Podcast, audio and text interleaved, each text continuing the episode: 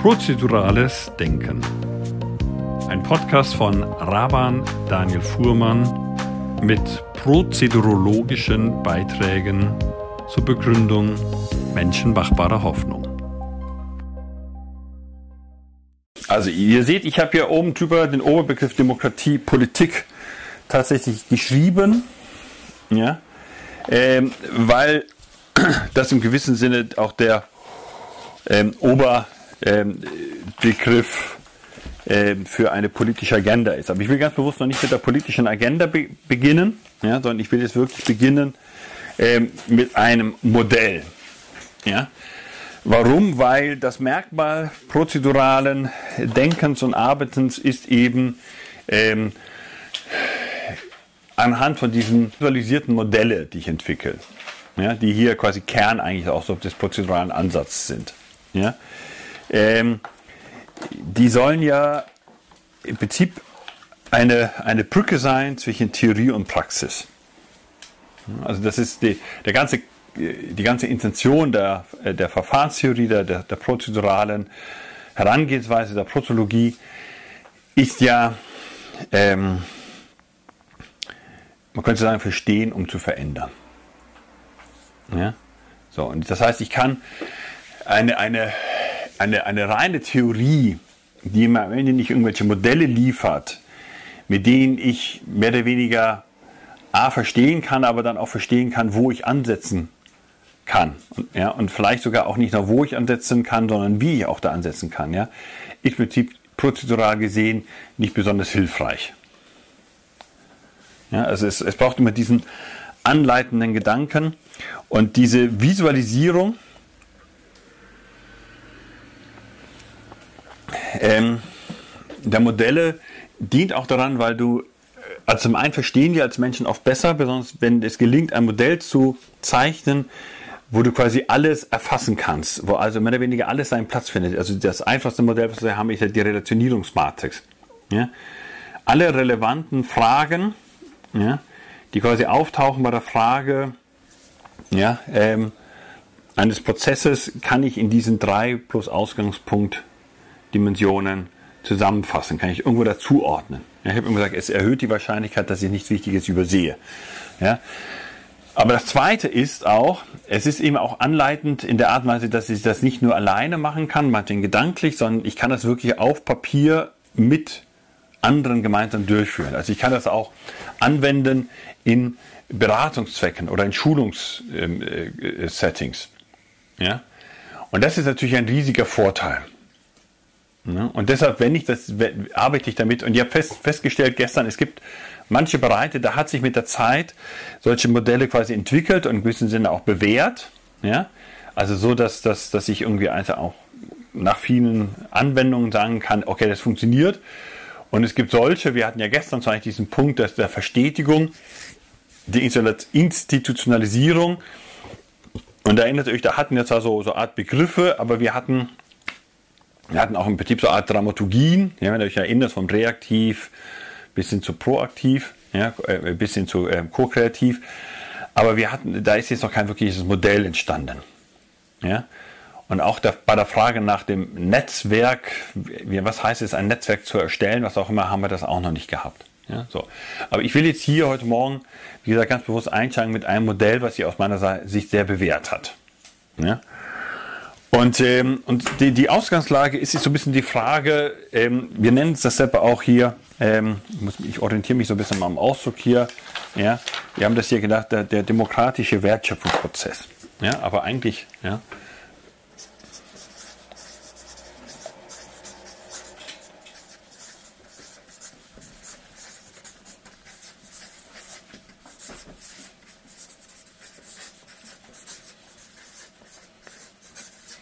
Ja, so. Aber es ist eigentlich so eine Art Flowchart der Demokratie. Ja? Ja, und zwar im Prinzip also wissen wir die, die Value Chain. Ja, bei einer, einer Demokratie. Ja. Das ist deshalb wichtig, weil da seht ihr schon, da kommt jetzt schon Denken aus der Organisationsentwicklung, fließt ja schon gleich mit ein. Ja, also wenn ich eine lernende Organisation sein will, ja, wenn ich meine Organisation, dann orientiere ich mich quasi an, an dann gehe ich im Prinzip mal sagen den, den Wertschöpfungsprozess entlang, ja, die Value Chain. Ja, ich gucke mir also im Prinzip bildlich beim Unternehmen vom vom Eingang der Materialien bei einer Bäckerei, quasi vom Einkauf und Eingang der Materialien bis zum nicht nur Verkauf, sondern bis zur Abrechnung des Verkaufes. Ja? Gucke mir den gesamten Prozess an ja? und, und dann kann ich sehen, wo läuft es gut, ja? wo fließt es quasi ja? Ähm, oder wo stockt es. Also das ist so ein bisschen, ich stelle vor, das ist so wie das Bild eines, eines Bewässerungssystems. Ja, und ich gucke mir quasi, oder eines, eines, eines hier, eines ähm, Kreislaufes, Blutkreislaufes. Ja, und ich gucke quasi, wo fließen, wo fließt das Blut, Blut gut, wo sind die Bereiche gut versorgt und wo gibt es quasi, ich sag mal, Verstopfungen oder was auch immer. Ja, so. Ähm, und, ähm, und de deshalb ist es wichtig, einfach so ein, eine Art Flow-Perspektive zu haben. Und das ist natürlich typisch prozedural, weil ihr wisst, im Prozeduralen ist nicht das Entscheidende, wie der, der Status quo quasi ist, wie der Stand von einer Sache ist, sondern wie die Entwicklung ist. Und deshalb ist das ja auch hier, DE steht ja auch, das ist quasi der zweite Teil der Demokratieentwicklung. Und jetzt habe ich hier oben drüber schon ja, Demokratiepolitik geschrieben, aber was ich jetzt vorstellen werde, ist jetzt eben in erster Linie dieses äh, demokratische Wertschöpfungsmodell. Ja? So. Und die Darstellung, ja, ich mache das mal kurz hier rein.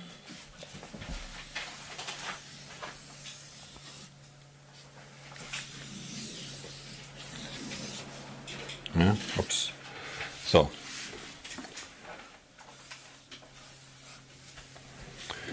Und was ihr hier seht, was ich hier gezeichnet habe, ist ähm, ein relativ, ich sag mal, simples Modell, ein vereinfachtes Modell kann man auch sagen, einer repräsentativen Demokratie.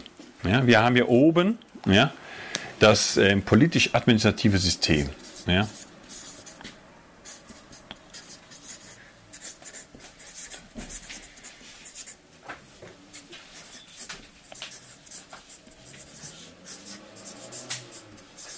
Ja, wird so gerne ausgedrückt, also das politische administrative System. Die meisten Leute würden dazu einfach Staat sagen. Ja?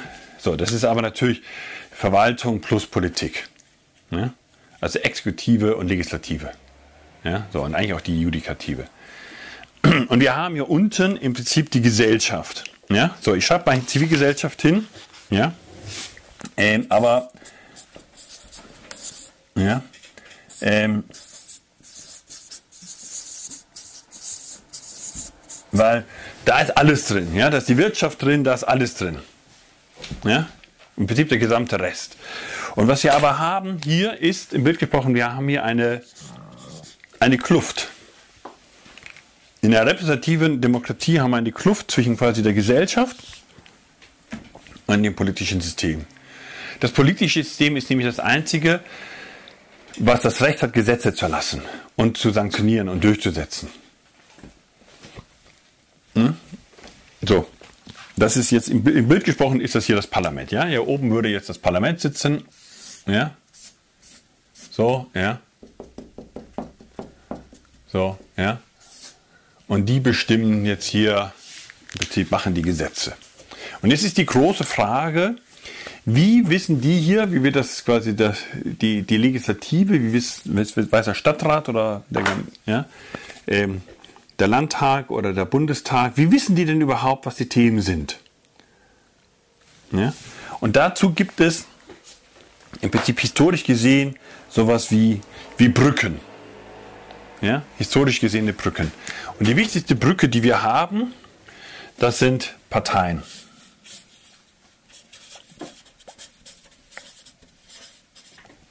Ja, also die Vorstellung, die wir haben, ist, ja, also das könnt ihr euch so ein bisschen vorstellen, das ist so ein bisschen die Burg und das ist die Stadt. Ja, so. Und dazwischen gibt es einen Graben. Und dieser Graben, der ist normalerweise, äh, da ist normalerweise kein Drüberkommen. Ja? Alle vier Jahre wird hier mal die Brücke runtergelassen und dann finden Wahlen statt. Ja, dann wählen wir quasi hier oben die Abgeordneten. Wir haben ja gestern unterschiedliche Wahlen Abstimmungen. Wir wählen nicht die Entscheidungen, wir wählen nur die Leute, die diese Entscheidungen treffen. Periodisch. Wir geben unsere Stimme ab, geben denen quasi unsere Stimme und die stimmen jetzt für uns ab. Zu allem Möglichen, ja, so. Aber es gibt zwischen diesen vier Jahren, im Bild gesprochen, gibt es noch weitere Möglichkeiten, ja. Und das heißt, ich kann natürlich in Parteien aktiv werden. Ja, dahinter ist ein, ein, ein, ein, ein, ein Bild. Das Bild ist, dass man sagt, naja, im Prinzip die gesamte Gesellschaft ja, besteht eben ähm, aus unterschiedlichen politischen Lagern. Ja, und diese Parteien haben eben im ganzen Land ihre, ihre Ortsverbände. Ja, so. Und das hat jede Partei. Ja, also das hat jetzt, verstehst du, die Blauen, die Grünen, die Roten, die Schwarzen, wer auch immer. Ja, die Gelben, ja, die haben alle, das war die, das ist die Idee an der, das pluralistische Demokratiemodell. Das pluralistische Demokratiemodell sagt, ja, jeder hat im Prinzip mehr oder weniger eine Partei, die ungefähr so seinen Vorstellungen entspricht. Ja, sonst würde es ja Sinn machen, dass quasi eine entsprechende Partei entsteht, wenn da zumindest mehr als 5% diese sich teilen. Ja, ähm, würde sich ja da quasi eine Partei lohnen. Ja.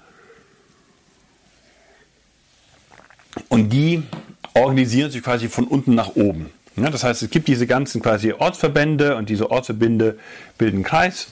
Ja, ähm, Verbände und dieser Kreis machen Bezirks und dann gibt es Bezirks Landesebene und Landesebene Bundesebene, ja, und so, und so über Delegierte, ja, werden ja nicht nur die Abgeordneten quasi, ja, mehr oder weniger gewählt, also faktisch werden die ja gewählt von den Parteien, ja, weil die bestimmen ja, wer quasi oben auf der Liste, beziehungsweise wer bei einem Direktmandatswahlkreis äh, der, der Direktmandat-Kandidat äh, ist. Ja. Und, und natürlich dienen sie aber auch dazu, dass ähm, Ideen, Themen hier gesammelt werden. Ja, die Abgeordneten besuchen regelmäßig ihre, ihre, ihre Wahlkreise und äh, besuchen natürlich auch ähm, die, ähm, die einzelnen Parteigliederungen bis hin zum Orts, zum, zur, zur Ortschaftsebene. Ja. Ähm, und da gibt es immer einen Stammtisch oder was auch immer und dann halten sie hoffentlich nicht nur einen Vortrag, sondern kommen auch so ein bisschen ins Gespräch und hören sich so ein bisschen an, was die Leute so wollen. Und es gibt natürlich Fachausschüsse, wo man auch als normales Parteimitglied da quasi sich hineinwählen lassen kann oder mitmachen kann. Und auch da werden Ideen entwickelt. Und so ist die Idee, also im Prinzip, ja, die, die, die Legislative hier oben, ja, das Parlament, ja, hier oben, ja, das bekommt mit, was hier quasi in der Gesellschaft an Themen ist, indem eben über die Parteien ja, sich so hier die, die, diese Themen quasi wie so ein Flusssystem ist es, ja, so, ja, zusammen über Ausschüsse, was auch immer, fließt das hier rein, ja, und irgendwie, ja, kommt das dann hier in die, in die Partei rein. In den, in den, in den, ähm, ja, werden Gesetzesvorschläge gemacht und so weiter so fort. Abgeordnete greifen das aus oder, ja, Ausschüsse, Fachausschüsse, ja, ähm, erarbeiten ähm, Gesetzesvorschläge und dann kommt eben eine, eine Wahl und man ist in Koalitionsverhandlungen, dann schreibt man eben einen Koalitionsvertrag all die ganzen Sachen rein, die im Prinzip die Basis vorher schon jahrelang gefordert hat, das muss jetzt endlich mal passieren. Ja, und dann hat man halt diese dicken Koalitionsverträge, die so eine Art Wünsch dir was Liste ist, wo beide Seiten, wenn es jetzt meinetwegen wie jetzt eine große Koalition ist, versuchen quasi beide Parteien ja, möglichst viel von ihren Leib- und Magen-Themen da reinzuschreiben. So. Das ist die eine Brücke und die ist ja auch im Grundgesetz so ein bisschen vorgesehen. Parteien wirken bei der Bildung mit. Ja, warum? Weil hier auf der lokalen Ebene ja, gibt es eben solche Deliberationsgremien, die machen Veranstaltungen vor Ort und sowas. Und die Idee ist, dass die gesamte Gesellschaft, alle Milieus abgedeckt sind. Dann würde eine Partei gut funktionieren. Und das hat zeitweise mal auch relativ gut funktioniert, muss man auch wirklich sagen. Ja, also die Großparteien waren wirklich groß und du konntest überall in Deutschland hattest du eben bis ins letzte Dorf hattest du wenigstens CDU und meistens auch ein SPD ähm. Ja, so. Und auch in einzelnen Stadtvierteln, also jetzt keine Ahnung, Konstanz ist nicht eins, sondern es hatte eben Petershausen und Wolmerting, also so, es gab verschiedene so, ja, also ganz, eigentlich ganz spannendes Modell. Ja, so. Und in diesen Parteien saßen auch so ein bisschen die Honorationen drin. Das heißt, äh, gerade bei den großen Parteien, bei der CSU war es sowieso ganz berühmt, aber auch bei anderen Parteien. Das heißt, im Zweifelsfalle war da eben auch der Metzgermeister und der Wirt und Gewerbetreibende und Schul, der Schuldirektor und was auch immer, die waren auch drin. Also das heißt, du hattest quasi auch hier, das hat auch ausgestrahlt. Ja? Ähm, und wenn dann der, der Abgeordnete, der Landtagsabgeordnete dann weiß ich was, den Kreis, den Ortsverband hier besucht hat, ja, ähm, dann war das auch eine öffentliche Veranstaltung, wo dann vielleicht auch der ähm, lokale, was auch immer, ähm, Direktor von der Grundschule, der zwar parteilos oder an eine andere Partei angehört, trotzdem hingegangen ist, um da mal zu hören und seine Meinung einzutun. So. Das war so die Idee, das ist so ein bisschen der Lernprozess. Die Abgeordneten, also ein personalisiertes Lernen, mehr oder weniger, ja. Über Delegierte, die quasi bestimmt werden und über Abgeordnete, die gewählt werden, ja, die nehmen im Prinzip, man sagen, diese Themen mit rein in den, ähm, in den, in den Bundestag. Ja, und da wären sie quasi Gesetz. Ja, so. Ähm, eine andere ähm, Brücke, ja, ähm, die es ähm, gab und die es vor, ja, das sind ähm, die Medien. Ja, werden ja oft auch gerne als vierte Staatsgewalt gesehen. Auch so, auch das ist ja im Prinzip sagen, freie Presse und so weiter, wird auch im Grundgesetz vorgesehen. Ja, und auch da kann man sagen, ja, funktioniert im Prinzip ganz gut. Warum? Weil natürlich immer sagen, die Medien greifen ja auch Themen auf, die in der Gesellschaft sind. Zum Beispiel irgendwelche Wissenschaftler, ja, keine Ahnung, Club of Rome, was auch immer, ja, warnen vor ja, ähm, Grenzen des Wachstums. Und dann wird das manchmal in der Gesellschaft debattiert, aber auch die Abgeordneten lesen ja auch Zeitungen. Es gibt ja auch den Pressedienst im Bundestag und so weiter und so fort. Da gibt es dann so jeden Morgen so eine Art Mappe mit den wichtigsten Artikeln und das machen die einzelnen Parteien und die einzelnen Fraktionen und manche Abgeordnete haben sogar noch einmal einen eigenen angestellt, ja, der quasi jeden Morgen das so ein bisschen durchforstet. Das war natürlich früher auch, früher meine ich so bis zur Digitalisierung, ja, auch noch relativ überschaubar, weil es gab eben, ich sag mal, mehr oder weniger ARD und ZDF, ja? Ähm, und es gab eben ähm, zwei, drei überregionale Zeitungen und ein, zwei regionale Zeitungen oder je nachdem, wie groß mein Wahlkreis war, waren vielleicht auch mehr, die ich quasi im Blick haben musste. Und dann bekam ich auch so ein bisschen natürlich gefiltert durch die Medien, ja, weil das ist natürlich alles immer eine Filter, ja, ähm, bekam ich eben mit, ähm, was so die Themen sind. Und dieser Macht waren die natürlich die Journalisten auch bewusst. Also das heißt, äh, je nachdem, was ein Organ das ist, das ist so ein bisschen wie bei Fox News, ja, wenn ich als Fox News weiß, das guckt der Präsident eben an, der Trump an, dann ist natürlich auch das eine wunderbare Möglichkeit für Agenda-Setting. Ja, also das heißt, ich, ich habe als Zeitung oder als ARD und ZDF, wenn ich da eine Monitorsendung oder was auch immer gemacht habe oder Brennpunkt oder was auch immer, ja, dann habe ich das nicht nur gemacht für die Zuschauer, sondern ich habe es natürlich auch gemacht in der Hoffnung, dass das möglichst viel Impact hat bei bestimmten Abgeordneten oder Ausschussvorsitzenden oder was auch immer. Oder Ministern oder wie auch immer. Ja, so. Aber auch hier ist die Vorstellung auch im Prinzip so eine Art, gut, mediale, medialisierte, ist ja klar, aber auch eine personalisierte, weil man natürlich auch davon ausgeht, die Abgeordneten, die bekommen das mit, die, die, die lesen das, die bekommen das vorgelegt. Ja, und zum Beispiel der, der Erfinder der Planungszelle war ja persönlicher, ich sag mal, Referent ähm, von, von, ähm, vom Ministerpräsident von Nordrhein-Westfalen und ähm, hatte so eine besondere Rolle, sollte so ein bisschen auch das Strategische und so was und so fort da betreuen. Und montags erzählt immer, wie er montags morgens ein Briefing hatte mit dem Ministerpräsidenten. Und ähm, der Impuls, die Planungszelle zu erfinden, war einfach genau immer wieder die Erfahrung, er kommt da rein, das quasi die ganze letzte Woche in Ministerien, wo auch immer überall Informationen gesammelt, was sind so die großen wichtigen Themen und so weiter und so fort.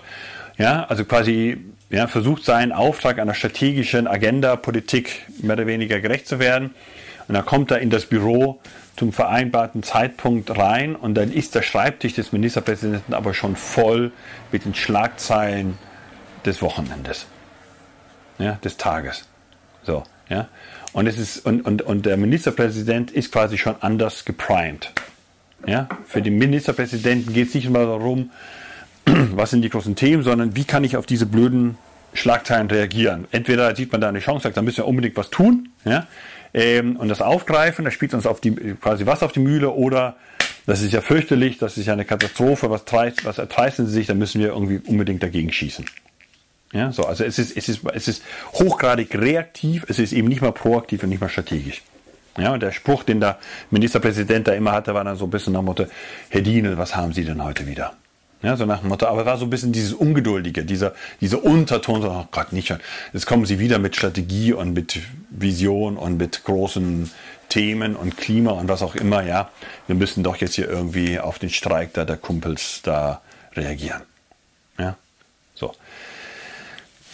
Und die, und die dritte Brücke, ja, die es hier gibt, ja, auch die ist quasi im gewissen Sinne im, im, im, im Grundgesetz vorgesehen, sind Verbände. Ja? Verbände. Ja? So. Also dazu gehört natürlich auch Lobbyisten und so weiter und so fort. Ja, aber auch Vereine, NGOs und so weiter und so fort. Also das sind quasi Zusammenschlüsse, Gewerkschaften, Arbeitgeberverbände und so weiter und so fort. Also das ist, das ist Kooperatismus, deutscher Kooperatismus, guter deutscher Kooperatismus. Ja, so. Das sind also Institutionen, dazu gehören natürlich auch die Kirchen und so weiter und so fort, ja. Und die haben mehr oder weniger Verbindungsbüros, die haben personalisierte Schnittstellen. Ja, die haben Verbindungsbüros, ähm, zu den zwei Zuständen, zu, zur Politik, zum politisch-administrativen System. Ja? Das haben sie zum Beispiel auf Landesebene, alle Kirchen haben das, ja, das haben sie auf Bundesebene und so weiter und so fort. Ja? Und man guckt, dass man eben einen direkten Kontakt hat ja, mit den zuständigen Ministern bzw. den entscheidenden Mitarbeitern in Ministerien und natürlich auch mit den relevanten ähm, Abgeordneten, die in den entsprechenden Ausschüssen sitzen. Ja, und mit denen pflegt man regelmäßig Kontakt und arbeitet dann auch so ein bisschen zu. Ja, und ähm, also das ist durchaus auch erstmal auch wichtig für die Abgeordneten, weil die Abgeordneten da natürlich A, im Sinne von Agenda-Setting mitbekommen, aha, wenn er dieses und jenes Gesetz jetzt machen, dann hätte das die und die Folgen ähm, für die deutsche Landwirtschaft. Ja, also keine Ahnung, man will eigentlich nur eine Trinkwasser, ja, äh, Qualitäts, was auch immer, Norm der EU umsetzen. Ja, und ja, da ist quasi was das Verbraucherministerium zuständig ja, oder Umweltministerium zuständig. Und ähm, das, keine Ahnung, ist, ja, man nehmen wir mal an, das Landwirtschaftsministerium hat doch gar nicht mitbekommen, dass es massive Auswirkungen hätte auf die Schweinemastbetriebe in Niedersachsen. Ja, so. Und dann kommt dann eben sagen, der Deutsche Landwirtschaftsverband oder der Schweinemastverband Niedersachsens, ja, der kommt dann eben auf die entsprechenden Mitarbeiter zu, ja, und sagt, oder vielleicht gleich zum, direkt zum Minister und sagt, hier, ja, das wäre eine Katastrophe, ja, dann was auch immer. Und dann, ähm, und auch, wir haben oft so ein falsches Bild, wir haben oft so die, die, das Bild, dass da jetzt ganz manipulativ vorgegangen wird. Nein, also die im allermeisten Verbände, Verbandsmitarbeiter, ich kenne ja auch einige, die wissen ganz genau, wenn sie den Bogen überspannen, dann glaubt man ihnen nicht mehr in Zukunft. Ja, so, die müssen ja auch immer davon ausgehen, dass nach der Bundestagswahl eine andere Partei da sitzt. Das heißt, sie müssen auch gucken, dass wirklich äh, möglichst faktisch das erklären.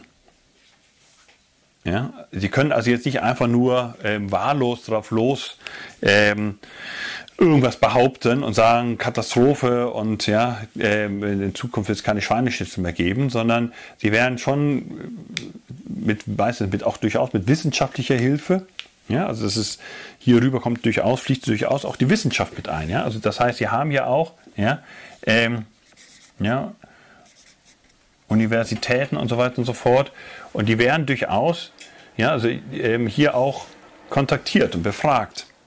Ja, also die, und ich meine, natürlich, Wissenschaft hat ja auch eine ihre eigene Lobbyarbeit zum Teil. Ja, so. Das geht zum Teil über die, über die, über die Parteien, weil nicht wenige Professoren sind ähm, auch Mitglied in Parteien oder Ausschüssen. Ich bin ja auch Sachverständiger zum Beispiel. Ja? Ähm, und natürlich die Medien, die ähm, beziehen sich natürlich auch gerne auf irgendwelche Studien, ja, die da veröffentlicht werden. So. Und auch hier ist es so, also die versuchen übrigens, ähm, diese Verbände versuchen natürlich ganz gerne da möglichst direkt. Das ist, da, da versucht man nicht so stark zu, zu mehr anderen, sondern da versucht man möglichst direkt hier rein oder noch besser direkt gleich in die Regierung rein ja, in die Exekutive rein Einfluss zu nehmen. Ja, so. Bei den Medien ist es immer so ein bisschen die Frage, ja, ob das, ähm, wie, wie direkt das geht. Ja. So, meistens sind da noch irgendwelche Filter eingeschaltet. Okay, das ist das Bild. Das ist unser korporatistisches, pluralistisches, äh, repräsentatives Demokratiebild.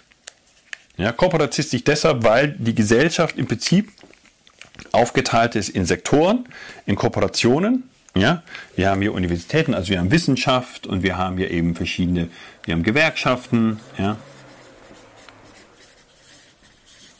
Wir haben Kirchen und wir haben Unternehmerverbände, ja.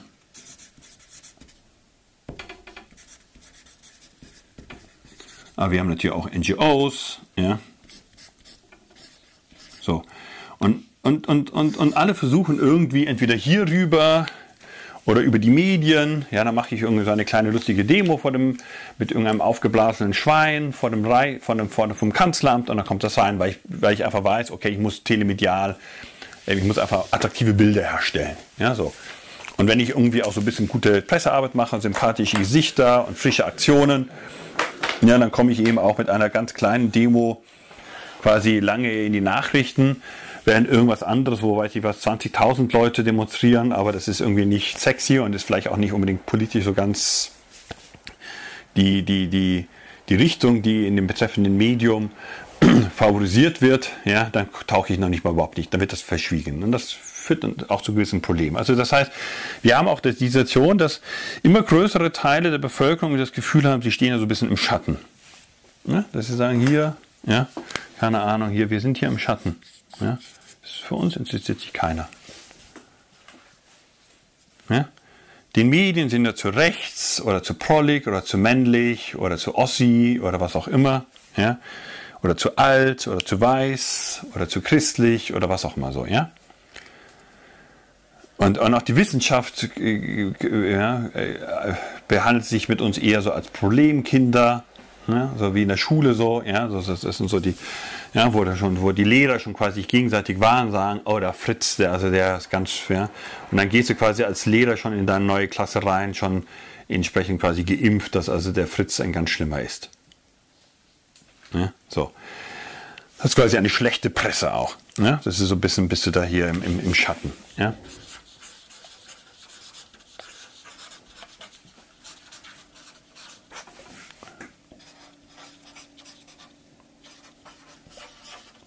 So, hier. Und was man hier auch sieht, es ist so ein bisschen die Frage, wie nah bin ich hier an der Brücke?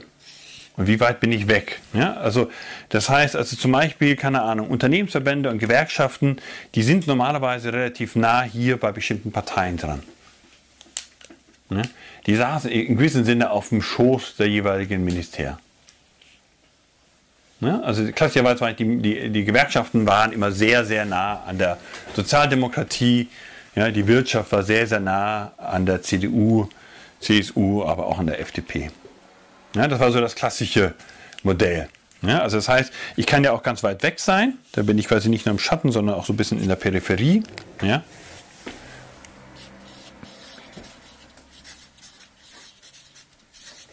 Ja. Und ähm, das kann ja auch regional sein. Ja, es, gibt immer, es gibt immer bestimmte Regionen, die sind auch weniger repräsentiert. Ja. Und aus welchen Gründen auch immer. Das ist auch in Städten so. Die, die, ja, also es ist so. Also das ist das, das ist das Modell. Und was ist der Nachteil dieses Modells? Dieser große Nachteil des Modells ist, dass im Prinzip wir sagen, ähm, wir zum einen eben nur dieses, dieses ähm, Sporadische haben, also diese Brücke, quasi nur hier ähm, Wahlen, ja, nur alle vier, fünf Jahre, ja, und ich gebe eben hier meine Stimme ab. Ja, meine Stimme, die ich hier habe, ist eigentlich weg.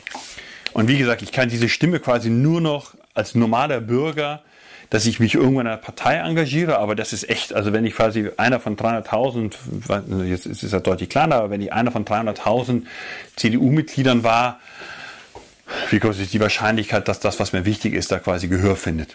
Ja? Und natürlich kann ich Leserbriefe schreiben und was auch immer. Ich kann Initiative, Bürgerinitiative gründen und da versuchen, irgendwie ein bisschen Lobbying zu machen. Aber das ist alles ehrlich gesagt ziemlich aufwendig. Und deshalb ja, ist die Grundforderung, ja, ähm, einer, einer ja, ähm, lernenden äh, Demokratie, einer Demokratiepolitik, könnte man sagen, ist ähm, mehr, ja, ähm, einfachere, also niederschwelligere, ja, ähm, und alltäglichere und ich sage einfach mal Brücken. Ja? Also, die Aussage ist, ja, dass das Bild dahinter ist zu sagen, wir wollen eine Demokratie nicht nur alle vier Jahre, sondern ständig, nicht nur in Wahlen, sondern auch in Abstimmungen. also inhaltlich, nicht nur direktdemokratisch, sondern auch deliberativ, also über alle möglichen Formen der Bürgerbeteiligung und des bürgerschaftlichen Engagements jederzeit eingebunden sein. Und zwar relativ einfach und schnell. Und zwar egal wie weit. Und dafür ist jetzt dieses Modell. Und was ich euch jetzt zeige, ist, Demokratieentwicklung ist im Prinzip, ja, es geht hier um die Schnittstellengestaltung. Ja.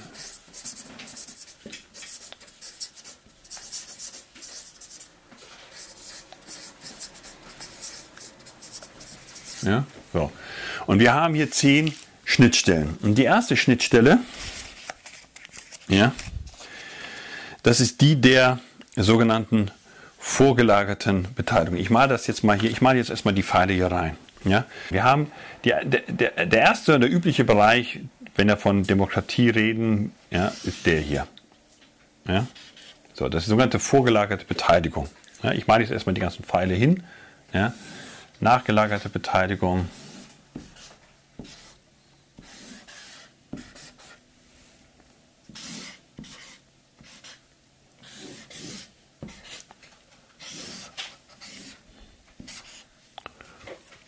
Ja.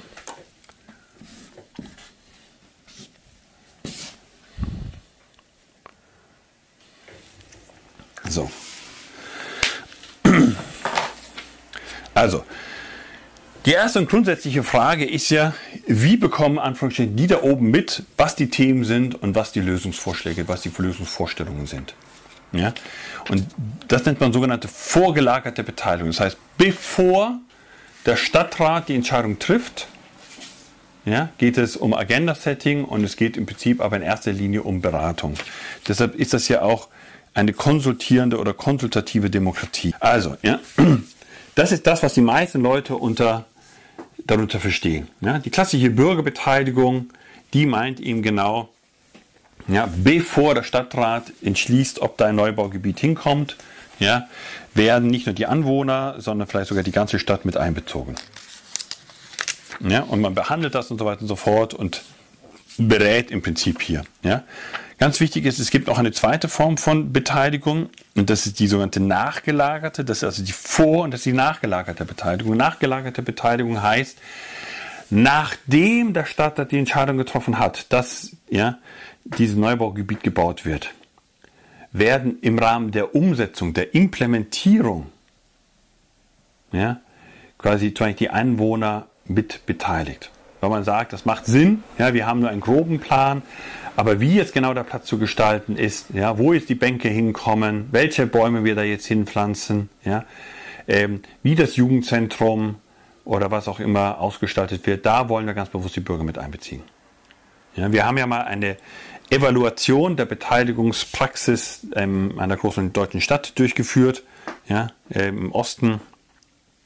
Und ähm, da war zum Beispiel das Ergebnis, dass äh, ungefähr 70 Prozent der Beteiligungsprozesse, die in den letzten vier Jahren in dieser Großstadt durchgeführt worden waren, nachgelagerte Beteiligung waren.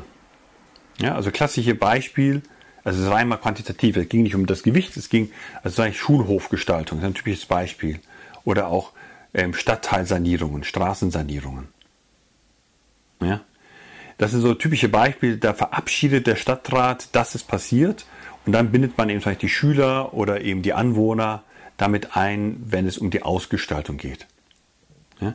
Bürger haben aber eigentlich viel mehr hier natürlich den Wunsch. Die wollen gerne schon vorab, wenn es um die grundsätzlichen strategischen Entscheidungen geht, gerne mit eingebunden werden. Ja? Also bei der Frage, machen wir jetzt Verkehrsberuhigung oder autofrei oder Begegnungszone oder, ja, äh, oder quasi lassen wir es, wie es ist. Ja? Ist es weiterhin eine ganz normale Straße, wo Autos überall fahren und stehen können. Ja? So, und das ist wichtig, weil jetzt würden viele Leute sagen, ja, fertig, toll, wunderbar. Ich sage mal, die allermeisten Leute, wenn sie Demokratieentwicklung hören, denken ausschließlich daran. Ne? Die denken vielleicht auch noch an direkte Demokratie. Direkte Demokratie ist ja nichts anderes wie. Ja, das ist direkte Demokratie. Direkte Demokratie ist, ich sammle hier meine Unterschriften und kann direkt das Gesetz machen. Ja, also das heißt, das politisch-administrative System ist im Prinzip ausgeschaltet. Ja, beim zwei- oder dreistufigen Prozess, da geht das erstmal an den, an, der, an, das Parlament. Das Parlament kann entscheiden, ob es entscheidet oder nicht entscheidet. Wenn es nicht entscheidet, dann kommt dann erst quasi der Volksentscheid. Wenn wir ähm, von Demokratieentwicklung über Demokratieentwicklung reden, ja, reden wir eigentlich fast immer nur über diesen vorgelagerten Bereich, über diesen konsultativen Bereich. Ja, darüber, dass also die Bürger irgendwie vorab eingebunden werden, entweder indem ich eine offene Veranstaltung mache. Ja, eine offene Veranstaltung heißt, ich, ich schreibe quasi einen Termin aus und sage hier, Freitag, den 14. Ja, ähm, um von 1730 bis ähm, 1930 findet eine Informationsveranstaltung statt oder eine Bürgerversammlung statt zum Neubauviertel. Ja? Und da sitzen Vertreter aus Politik und Verwaltung, im Zweifelsfall nur aus der Verwaltung, ja? sitzen dann da und informieren die Bürger ja, ähm, und die können meinetwegen ein paar Fragen stellen, was auch immer. Das wäre eine reine Informationsveranstaltung. Das, das sind die Leute meistens frustriert, aber ich kann natürlich auch so richtige Beteiligungsprozesse machen mit Workshops und Agenda und was auch immer. Der Punkt ist nur, wenn ich diese offenen Veranstaltungen mache, kommen meistens auch nur die sogenannten üblichen Verdächtigen. Ja? Eher älter, eher weiß, eher gebildet, eher männlich. Und eher eh schon sehr engagiert. Ja? Und meistens auch eher beruflich schon erfolgreich. Ja? Ähm, das heißt, also, ja, die Leute, die im Schatten leben, Migranten, ja, Personen mit vielen Kindern zu Hause, erst recht Alleinerziehende, ja, Migranten, wegen denen die Deutschkenntnisse fehlen und so weiter, Ungebildete, aber auch Arbeitslose und so weiter so fort, tauchen eher weniger aus. Ja, und es tauchen auch eher Personen auf, die eigentlich, sag mal, es tauchen auch so ein bisschen die, die Lauten auf. Ja, zum Teil auch die Weirden, die Leute, die, die, die so ein bisschen, wie soll ich sagen, die irgend noch so eine Art Strauß auszufechten haben mit dem OB. Ja? Die, die, die auch vielleicht so ein bisschen geladen sind. Ja? Das heißt, du lädst ein zum Neubaugebiet und da tauchen auf einmal Leute aus, die über Klima reden wollen oder über Überfremdung oder über EU oder was auch immer. Ja, so. Also alles so ein bisschen nicht so optimal. Und die andere Möglichkeit, die solche Veranstaltung macht, ist ja mit dieser Zufallsauswahl, die sogenannten aleatorischen Verfahren. Also was ich jetzt mache, ist, ich gebe euch gleich auch so ein bisschen einen Einblick gleich in Möglichkeiten der Demokratieentwicklung. Deshalb ist jetzt dieser Block ein bisschen länger. Ja, ähm, ja also Zufallsauswahl ist, ähm, das heißt, ich aus der Bevölkerung lade ich einen mehr oder weniger repräsentativen Querschnitt ein ja, ich versuche das normalerweise bewusst gezielt quasi aus dem aus Einwalder-Meldeamt zu machen. Und man bessert dann vielleicht so ein bisschen nach, wenn man bei der Zufallsauswahl eben ähm, oder bei der Zusage, ja, man schreibt dann hier die Person an und dann stellt man fest, hm, Junge haben sie aber jetzt wenig zugesagt und dann wird, wird nochmal gezielt quasi nach eingeladen, ja, dass man eben auch so ein paar Junge dabei hat. Und dann hat man dann üblich, üblicherweise so eine quadratische Zahl, also 16 oder 25 oder, oder ja, Jetzt bei ganz großen Citizen Assemblies, Bürgerräten sind es dann zum Teil auch 100 und mehr Leute und die kommen dann für, für zum Teil mehrere Tage zusammen und so weiter und so fort. Aber das Entscheidende ist, die beraten, deshalb konsultativ. Sie entscheiden nicht. Ja? Also das wäre quasi hier eine andere Form der vorgelagerten Beteiligung, ist hier diese, ja, nicht konsultierende, sondern ähm, dezisive. Ja? Beteiligung, also direkte Demokratie. Ja, das hier ist ja, ja direkte. Ja. So, die umgeht im Prinzip so ein bisschen dieses System. So. Und wie gesagt, was übersehen wird, ist die Bedeutung der nachgelagerten Beteiligung, die aber extrem wichtig ist, weil diese nachgelagerte Beteiligung ist das, was ähm, durchaus auch viel Sinn macht. Ja? Weil ähm, nachdem die Entscheidung getroffen äh, wurde, ist es ihm wichtig, ähm, es gibt immer noch ganz viele Sachen beim, beim Umsetzen. Ja, so. Ihr seht dieses Modell übrigens, ihr erinnert euch noch an den Problemlösungszyklus, den wir hatten. Ja, so. Das ist natürlich die ähnliche Logik. Ja, die ähnliche Logik ist auch, hier unten beginnt das irgendwie. Ja, irgendwelche Leute, irgendwelche Vereine, irgendwelche Anwohner sagen, hier gibt es ein Thema. Sie versuchen das nach oben zu bringen. Ja, Idealiter wird es aufgegriffen von irgendeiner Partei, von irgendeiner Fraktion, von einem Abgeordneten. Er bringt es in den Stadtrat rein. Ja. Die Mehrheit ist dafür, es geht an die Verwaltung. Ja. Die Verwaltung quasi implementiert das, bindet vielleicht bei der Implementierung ja, auch die Initiativen mit ein. Nehmen wir mal an, es geht eben dieses Beispiel, was wir hatten, des Spielplatzes ja, oder, der, oder der Sanierung der, der Straße, ja, Verkehrsberuhigung und was so fort. Da bindet man ganz bewusst eben auch die Anwohner, die Initiativen was mit ein. Ja, und dann ist es irgendwann erfolgreich, da wird es eingeweiht und gefeiert. Ja, und ähm, vom Stadt ist, wer weiß wer da und irgendwie ist ein Nachbarschaftsfest und so weiter und so fort. So, das ist so ein bisschen dieses Idealbild, ja, wie das gut läuft. Das heißt, wir haben, wir können diese Beteiligung vorher machen, wir können diese Beteiligung nachher machen. So, aber ganz wichtig, damit das gelingt, ist, dass die Verwaltung, ja, das ist so ein bisschen die Verwaltungsebene, das ist die Politikebene, ja, dass die Verwaltung gemeinsam zusammenarbeitet. Also, wir sprechen hier von einem Wertschöpfungsprozess. Was hilft es? Ja, ich will mal ein Bild verwenden. Stellt dir mal vor, wir würden hier mehr einfachere alltägliche Brücken, wir würden hier eine Autobahnbrücke reinbauen. Im Bild gesprochen. Das ist so eine kleine verwinkelte Altstadt, das ist der riesige ja, Neubaugebiet. Hier, hier wohnen zwei Millionen Menschen, hier wohnen 5000 Leute. Ja, so. Aber hier ist die ganze Verwaltung und was auch immer. Ja, ähm, und die Einkaufsgelegenheiten. Ja, und du baust jetzt eine fette Autobahn da rein. So, aber die Autobahn endet direkt an der Stadtgrenze, an der, an der Altstadtgrenze. Ja, so. Was hast du jeden Tag? Stau. Ja, also das heißt, es ist ein riesiges Problem, wenn ich tolle Beteiligungsmöglichkeiten einräume. Ja, ich kann ja eine Beteiligungssatzung für Konstanz machen, ja, mit zig Möglichkeiten der Bürgerbeteiligung. Ja, Vorhaben, ja, ähm, Liste, ja, ähm, Vorlagen, ja, Formulare, ähm, ganz niedrige Schwellen. Jeder Bürger kann Vorschläge in den Stadtrat einbringen, mit denen sich der Stadtrat beschäftigen muss und was auch immer so. Was wäre die Folge? Die Verwaltung und der Stadt werden sofort überlastet. Ja? So, die haben eh schon massiv zu tun und wenn jetzt quasi noch jeder Bürger und vielleicht sogar noch, egal wo auf der Welt, weil das irgendwie ein offenes Portal ist im Internet, ja, irgendwie, und dann gibt es irgendwelche NGOs oder irgendwelche Trojaner, ja, ähm, die durchfürsten das Netz und bringen ständig irgendwelche Vorlagen ein, ja, und dann würde quasi das ganze System. Also das heißt, du brauchst hier im Prinzip ein, ein, ein System, was auch, ähm, auch selber auch weiterentwickelt wird. Du brauchst Verwaltungsentwicklung, du brauchst eine lernende Verwaltung. Du brauchst eine Verwaltung, die auch über die verschiedenen Dezernate zusammenarbeitet, kooperiert horizontal und vertikal. Ja? Denn was hilft es, wenn dir ganz viele tolle Ergebnisse rauskommen? Ja? Also nehmen wir mal an, ich habe ja diese Stadtteilentwicklungsprozesse gemacht und dieses Modell, was wir da entwickelt haben, ich habe das ja gestern mal äh, äh, geschildert, da gab es am Anfang die Spurgruppe und dann gibt es diese Auftakt, ja, äh, Bürgerstadtteilkonferenz, ja. Und äh, was haben wir da gemacht? Auf dieser Stadtteilkonferenz wurden die vier wichtigsten Entwicklungsfelder für dieses Stadtteil festgelegt. Ja, das wurde abgestimmt, da wurde so gepunktet. Ja.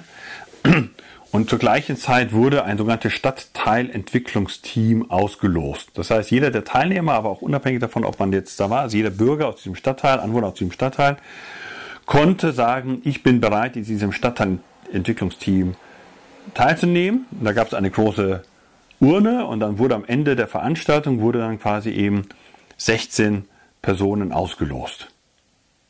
Ja, und diese 16 Bürger, die haben dann in einem Prozess gemeinsam mit der Verwaltung diese vier großen Themen runtergebrochen. Ihr erinnert euch gestern, wir haben bei den User Stories, so vorgestern war das bei den User Stories das gemacht, mit diesen User Stories, das waren also dann quasi Stadtteil, Entwicklungsgeschichten, ja, ja, er nennt das Beispiel mit der Toilette, mit der öffentlichen Toilette, genau, das war so ein Beispiel. Und davon sind dann 30, 40, 50 solcher Geschichten entstanden, die Bezug genommen haben auf diese vier Haupthandlungsfelder. Ja.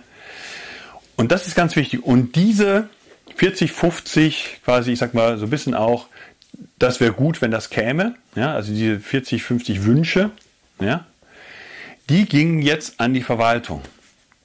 Also es ist im Prinzip ein Prozess mit verschiedenen Schleifen. Ja? Und das ging jetzt an die Verwaltung. Und die Verwaltung, das war ganz wichtig, musste jetzt innerhalb der Verwaltung das aufteilen, weil zum Teil mehrere Ämter betroffen waren. Die mussten sehr gut zusammenspielen. Und das hat vielleicht in dieser Stadt sehr gut funktioniert. Ja? Ähm, und die einzelnen Ämter haben dann im Prinzip dazu Stellung genommen. Und dann gab es ein zweites Treffen, wieder mit diesem Stadtteilentwicklungsteam ja, ungefähr einen Monat später, ja, ungefähr einen Monat hatte die Verwaltung Zeit, ja, und einen Monat später kam man nochmal zusammen. Und da kam da aus den, aus den relevanten Dezernaten, war dann immer jeweils Mitarbeiter da, zum Teil auch die oberste Ebene gleich. Ja? Und, die, und wir sind dann quasi Punkt für Punkt durchgegangen. Ja, und die Verwaltung hat eben gesagt, okay, aus diesen oder jenen Gründen können wir das machen oder können wir das nicht machen. Ja, und dann, dann wurde das Ganze in eine sogenannte Realisierungsmatrix übertragen, wo die Verwaltung dann gesagt hat, in dem und dem Zeitraum innerhalb von in eines Jahres, zwei Jahren, fünf Jahren oder wahrscheinlich nach Motto nie, ja, werden das umsetzen können, also Realisierungszeit oder Realisierungsgrad.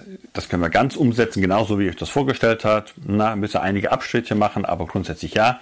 Oder können wir gar nicht umsetzen. Ja, so. Das heißt, es gab ein Feld mit den Punkten, wo wir sagen können, das können wir als Verwaltung euch mehr oder weniger jetzt schon zusagen, dass wir das machen. Ja. Und es gab ein Feld, wo man als Verwaltung gesagt hat, aus rechtlichen Gründen, finanziellen Gründen, was auch immer Gründen, das musste dann immer draufgeschrieben werden. Ja. Ähm, sehen wir das gar nicht oder nur teilweise oder erst in ein paar Jahren als, als, als möglich. Ja, so. Und, das, und damit ist man dann, das hat man quasi abgestimmt mit den Bürgern, da wurde auch nochmal nachgefragt, da wurde auch nochmal ein bisschen was konkretisiert. Und damit ist man dann in die zweite abschließende quasi Bürgerversammlung reingegangen. Ja? Und da wurde es dann immer gemeinsam vorgestellt, hat immer ein Mitarbeiter aus der Verwaltung und ein Mitarbeiter aus der Bürger, ähm, aus diesem Stadtteilentwicklungsteam, ja, haben dann gemeinsam zu diesen jeweiligen vier Feldern, ja, ähm, diese, die jeweiligen, ich, ich nenne es mal Aktionskarten, Handlungs, ähm, quasi, ich weiß nicht mehr, wie das hieß, Stadtteilentwicklungskarten, dann vorgestellt. Ja, so. Und dann hat der Stadtrat, da waren immer Vertreter, war der Oberbürgermeister da und Vertreter aus allen Fraktionen. Und die haben dazu dann nochmal Stellung genommen, haben gesagt, ja, ja, wir sehen das anders. Und am Ende gab es immer, ich habe damit die Methode beschrieben, aber das ist spannend, da sieht ihr mal so ein bisschen die Logik so eines Prozesses, ja, eines konsultativen Prozesses der Stadtteilentwicklung. Ja. Da war also dann hier eingebunden, deshalb es geht ja um Kooperation. Die Verwaltung hat kooperiert, aber auch die Verwaltung und die Politik hat kooperiert, die Vertreter der Fraktionen, die Fraktionsvorsitzenden waren dabei. Und am Ende dieses, dieser zweiten Stadtteilkonferenz bekamen die Bürger alle nochmal Punkte. Zum, ja, und zum einen gab es Punkte, quasi große Punkte, weiß ich was, wie viel das waren, sechs oder acht oder was auch immer. Damit konnten sie nochmal von diesen 30 nochmal ihre absoluten Favoriten markieren. Ja, das, das ist ein Zeichen an die Politik und an die Verwaltung. Das sind die, die wir quasi, die am meisten gewünscht werden. Ja, so. Und es gab so ganz kleine Punkte, so einen sogenannten Mods-Punkt, da gab es immer nur einen pro Teilnehmer, weil, weil, ich immer gesagt habe, der Bürger hat das Recht zu motzen. Also Klassiker, ja. Ähm, die Bürger wünschen sich Tempo 30 auf irgendeiner Bundesstraße. Die Verwaltung sagt erstmal, geht nicht. Ist Bundesstraße ist nicht unter Zuständigkeit. Ja, da innerorts 50, aber 30 geht nicht. Ja, so. Die Bürger sagen aber mit ihren kleinen roten Mods-Punkten, wir wollen das dennoch. Ja? Dann geht das quasi an die Politik. Der Auftrag ist letztendlich an die Politik. Guckt mal, was möglich ist. Warum? Erfahrungsgemäß, meistens ist es doch irgendwie möglich. Ja? Also, das war so ein bisschen dieses Zusammenspiel, da war auch dahinter die Logik. Ja? Bürger, Verwaltung, Politik, ja, und jetzt kämen normalerweise auch noch Experten rein, wenn es ein komplexeres Thema wäre, ja, Stakeholder, Vertreter. Jeder dort, wo er seine Stärken hat, wird eingebunden und auf diese Art und Weise erhöht sich die Wahrscheinlichkeit, dass hier oben was Vernünftiges reinkommt. Weil das ist die Grundfrage. Die Grundfrage der Politik, ich muss doch noch mal ganz kurz, ich habe das vorhin vergessen, die große Grundfrage der Politik ist, wie kommt hier in die Entscheidung Vernunft rein? Und heute würde man sagen Nachhaltigkeit.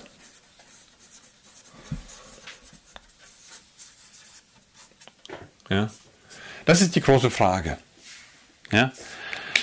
Also wie gelingt es, dass wer auch immer hier oben abstimmt, ja, die Gesetze macht, also der Stadtrat, genau jene Gesetze macht und genau so macht, genau das entscheidet, ja, wo die Leute nicht nur in der Gegenwart, sondern auch in der Zukunft sagen, toll, habt ihr gut gemacht. Wo quasi die Enkel, die Urenkel sagen, danke Opa, habt ihr damals gut entschieden.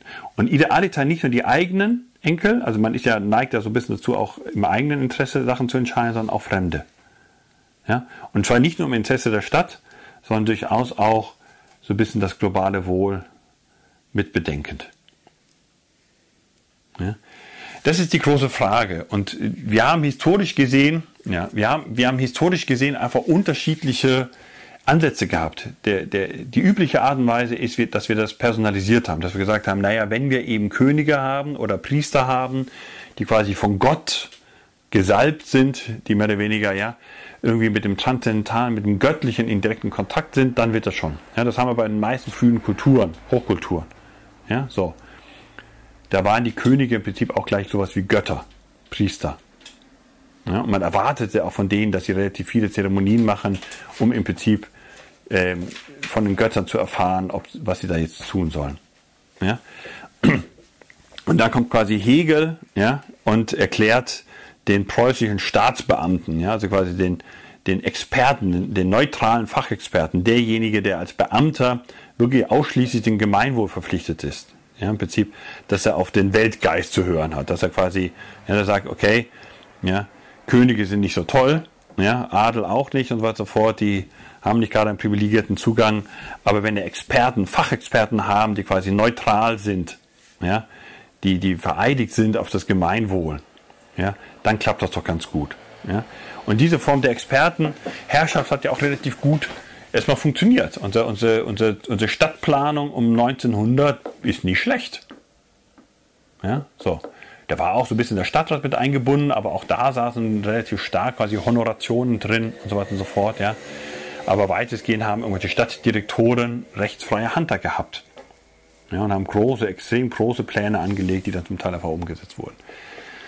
Und heute haben wir eben einen Schritt weiter. Heute haben wir das eben zunehmend demokratisiert. Wir sagen, die Wahrscheinlichkeit, dass Vernunft, dass Nachhaltigkeit, dass Weisheit, Wahrheit, was auch immer, Rationalität in die Entscheidung kommt, ist eben, wenn wir möglichst breit beteiligen und auf eine möglichst gute Art und Weise. Also wir haben darüber ja schon mal geredet, über diese Frage, ähm, hoffe ich, meine ich, beim Verfahren, bei der Verfahrenstheorie, über diese zwei Zutaten, also wie kommt Vernunft in die Entscheidung rein.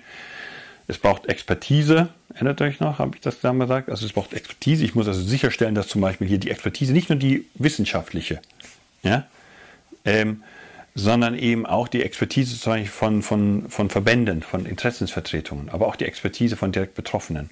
Die muss irgendwie mit einfließen, aber das Abwägen selber, das sollte nicht von denen passieren, weil die vertreten nur ihre eigenen Perspektiven, ja, ähm, sondern das sollte durch ein unabhängiges Gremium, deshalb arbeitet man da gerne mit Zufallsauswahl, ja, so eine Art Citizen Juries, ja, das heißt, ja, und drittens sollte das deliberativ beratschlagen passieren. Ja, das sind die drei Zutaten. Ja, die drei Zutaten für eine gute Entscheidung ist, ich schreibe das mal hier oben nochmal hin, ist Expertise, ja, Zufallsgremium, ja, und beratschlagen. Ja. Also die, das, dieses Zufallsgremium wird von Experten informiert ja, und die beratschlagen das dann und geben eine Empfehlung ab. Ja. Und diese Empfehlung wird dann quasi Vorlage für den Stadtrat oder Vorlage für eine direkte Abstimmung. Das ist ja dieses komplementäre Modell, was man vorgeschlagen wird, wie man repräsentative Demokratie, direkte Demokratie und deliberative Demokratie konsultiert. Das ist quasi hier so ein bisschen die deliberative Demokratie. Ja.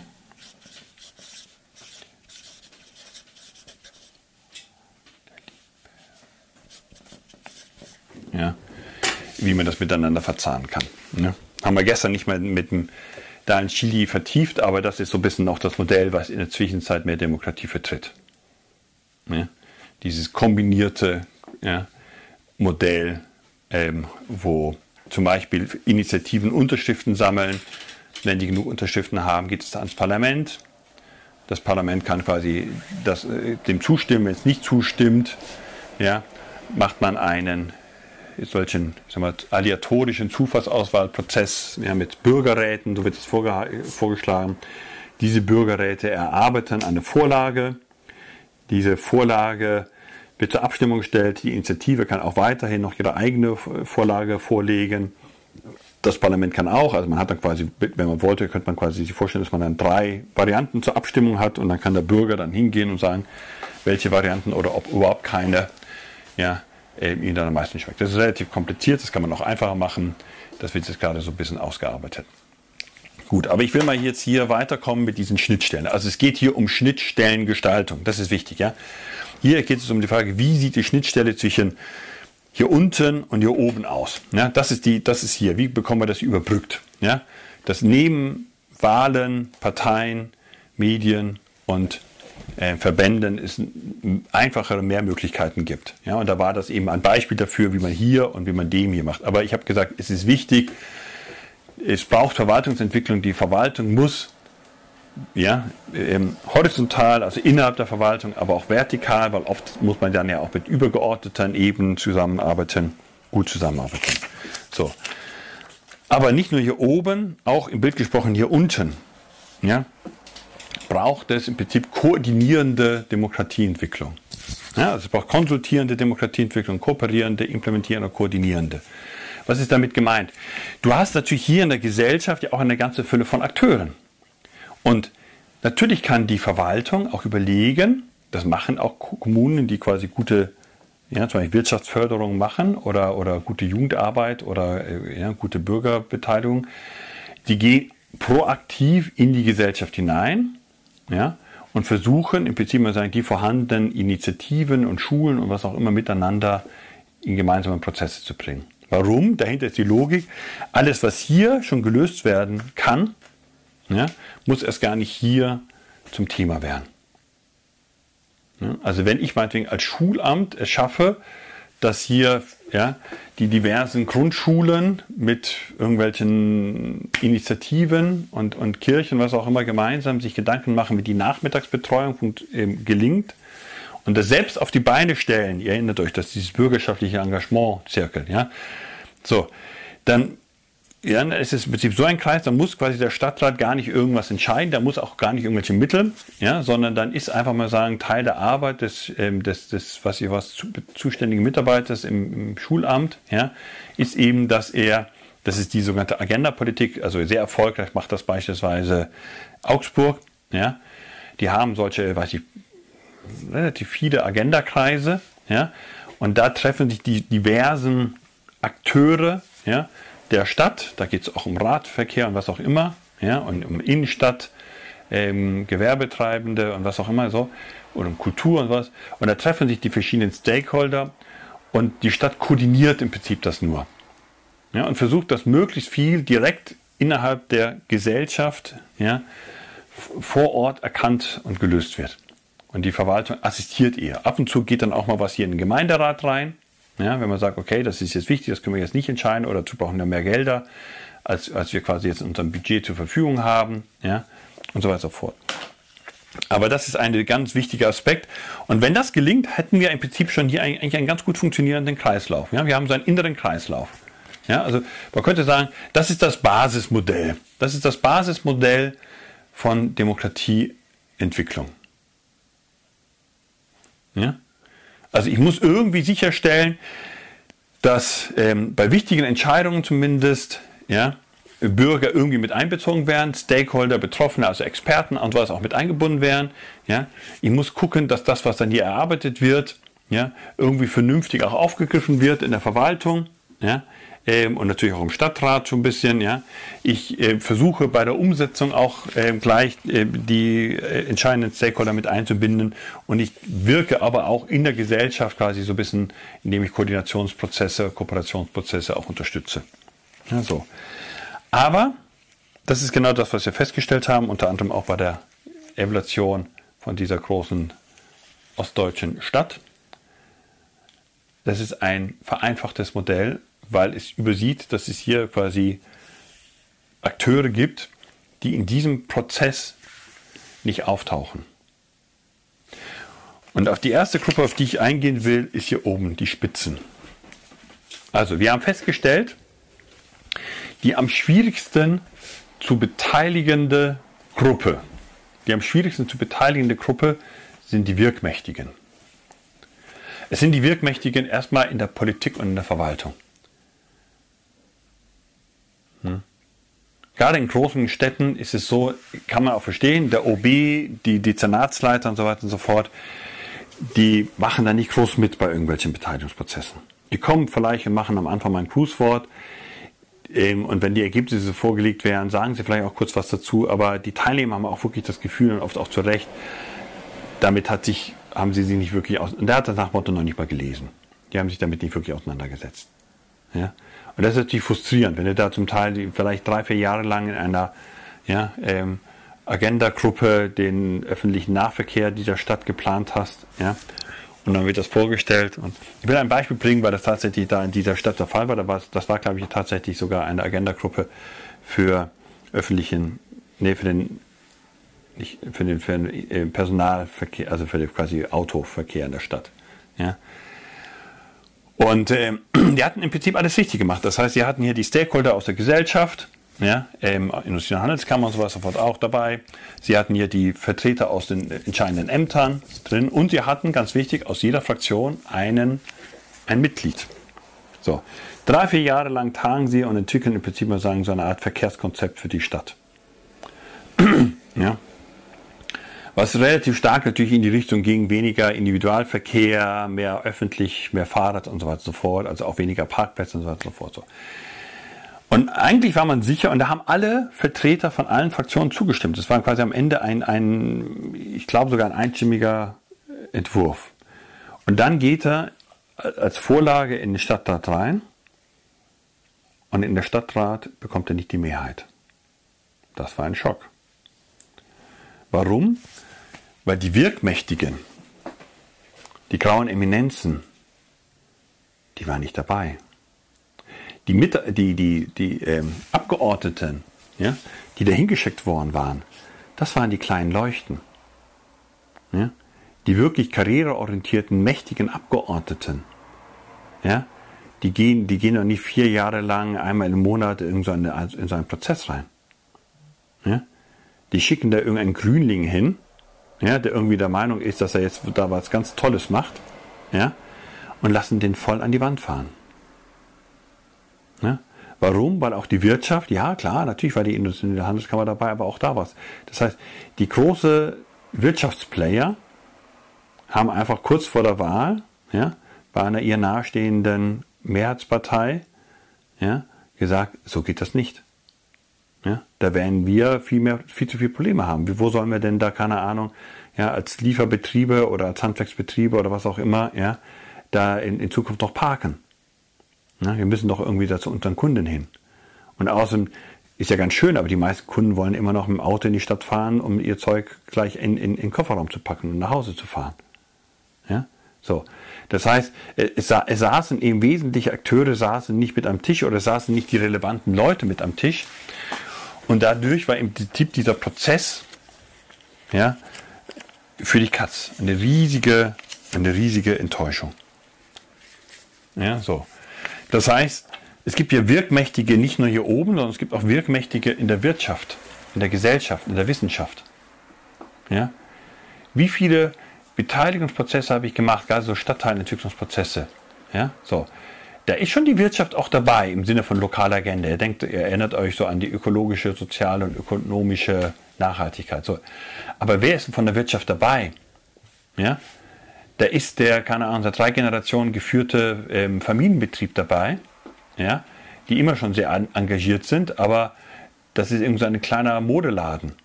Ja, Herrenausstatter, irgendwie schon ein bisschen veraltet, aber die großen Ketten, ja, die sind nicht dabei. Da siehst du keinen. Ja. Da ist irgendwie der kleine Fahrradladen oder irgendwie so ein kleiner Biobetrieb als Vertreter der, der, der Industrie dabei. Aber der große internationale Konzern mit 5000 Mitarbeitern, der ist nicht dabei. Ja, und die sagen sie auch, was soll ich mich in so einen Prozess hier einbringen? Ich habe die direkte Telefonnummer. Ja, wenn ich was will, ja, dann rufe ich direkt hier oben an. Ja?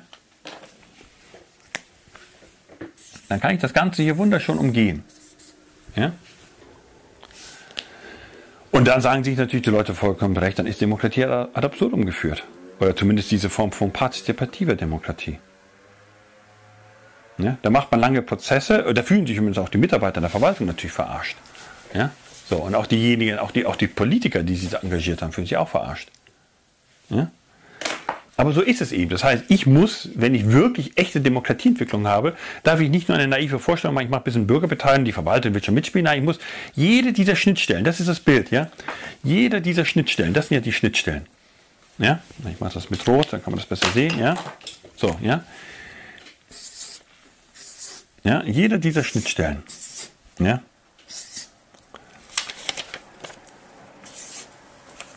Muss funktionieren. Ja? Und so weiter und so fort. Ich muss jetzt nicht alles einzeichnen. Ja? So. Jeder dieser Schnittstellen muss funktionieren.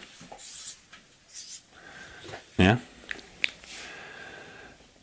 So, und wir haben natürlich hier wirkmächtige, mhm. wir haben wirkmächtige, wie gesagt, natürlich auch nicht nur in der Wirtschaft, wir haben wirkmächtige auch in der Kultur. Ja? Die sehen sich dann quasi so ein bisschen oberhalb, außerhalb. Wir haben festgestellt, dass ja, man kann, ich sag mal, ähm, die Beteiligung einer Stadt so ein bisschen sich auch wie so eine Art Fußballspiel vorstellen. Ja, wir haben auf der einen Seite die Bürger, wir haben auf der anderen Seite die, die sag mal, Politik ja, und Verwaltung. Wir haben quasi den Chili, das ist so ein bisschen, ich sag mal, der, ähm, das sind die Moderatoren, das sind diejenigen, die beauftragt werden, die Beteiligungsprozesse zu organisieren. Und wir denken, damit haben wir schon. Nein, wir haben drumherum um das Spielfeld ganz viele Zuschauer, Leute, die Stimmung machen ja, oder die darüber nicht berichten. In dieser Stadt zum Beispiel war es so, die, es gab faktisch nur eine einzige große Zeitung. Und diese eine große Zeitung hat aus irgendwelchen Gründen Bürgerbeteiligung uninteressant gefunden.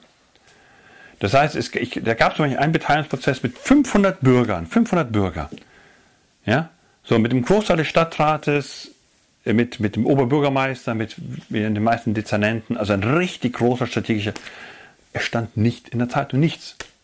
Ja, stattdessen war eine große, im Lokalteil ein großer quasi Aufmacher über zwei Rentner, die sich darüber erbosen, dass nach einer Woche der Kanaldeckel immer noch klappert, obwohl sie da beim Bürgeramt angerufen haben.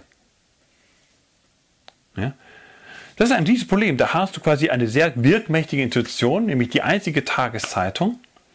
Und diese einzige Tageszeitung, die berichtet über diese Demokratieentwicklung gar nicht. Das ist ja keine Nachricht wert. Ja? So. Oder auch Kultureinrichtungen, ja, Stadttheater und so weiter und so fort, ja. Die, die nehmen ja gerne das Geld von der Stadt und sagen immer, das ist zu wenig, ja. Und zur gleichen Zeit, äh, ja, kritisieren sie oft übermäßig, ja, machen sich quasi über die Stadt und die, und quasi die Hand, die sie füttert, lustig, ja. Ähm, und haben oft auch eine sehr einseitige Sicht dessen, ja, was, was, was, was quasi gute Politik ist. Und so weiter und so fort, ja. Wissenschaft, ja. Die Universitäten, ja in, in, ja, ähm, in Heidelberg ist quasi die Haltung der Universität ist, die Universität hält sich eine Stadt. Die Stadt ist für die Universität und nicht die Universität für die Stadt. Ja, so. Und so weiter und so fort. Also das ist ein riesiges Thema. Wie binde ich die Wirkmächtigen in Wirtschaft, Zivilgesellschaft und so fort rein? Ein, ja? Aber ich habe nicht nur Wirkmächtige, ich habe eben auch Marginalisierte. Ja? Ich mache das mal hier unten rein. Ja? Ich habe auch Marginalisierte. Und da geht es darum, wie aktiviere ich sie, wie erreiche ich sie, wie binde ich sie ein. Ja? Das sind eben genau diese Abgehängten, das sind diese, die hier im Schatten stehen. Ja? Das sind die Migranten. Ja? Das sind die Leute ohne Bildung, die das Gefühl haben, ich kann da nicht hingehen, ich kann doch gar nicht richtig reden. Ja? Das sind die Leute, die einfach überhaupt keine Zeit haben dafür, weil sie eben ja, keine Ahnung, hochprekäre Arbeitsverhältnisse haben und dazu noch alleinerziehend mit drei Kindern sind. Ne?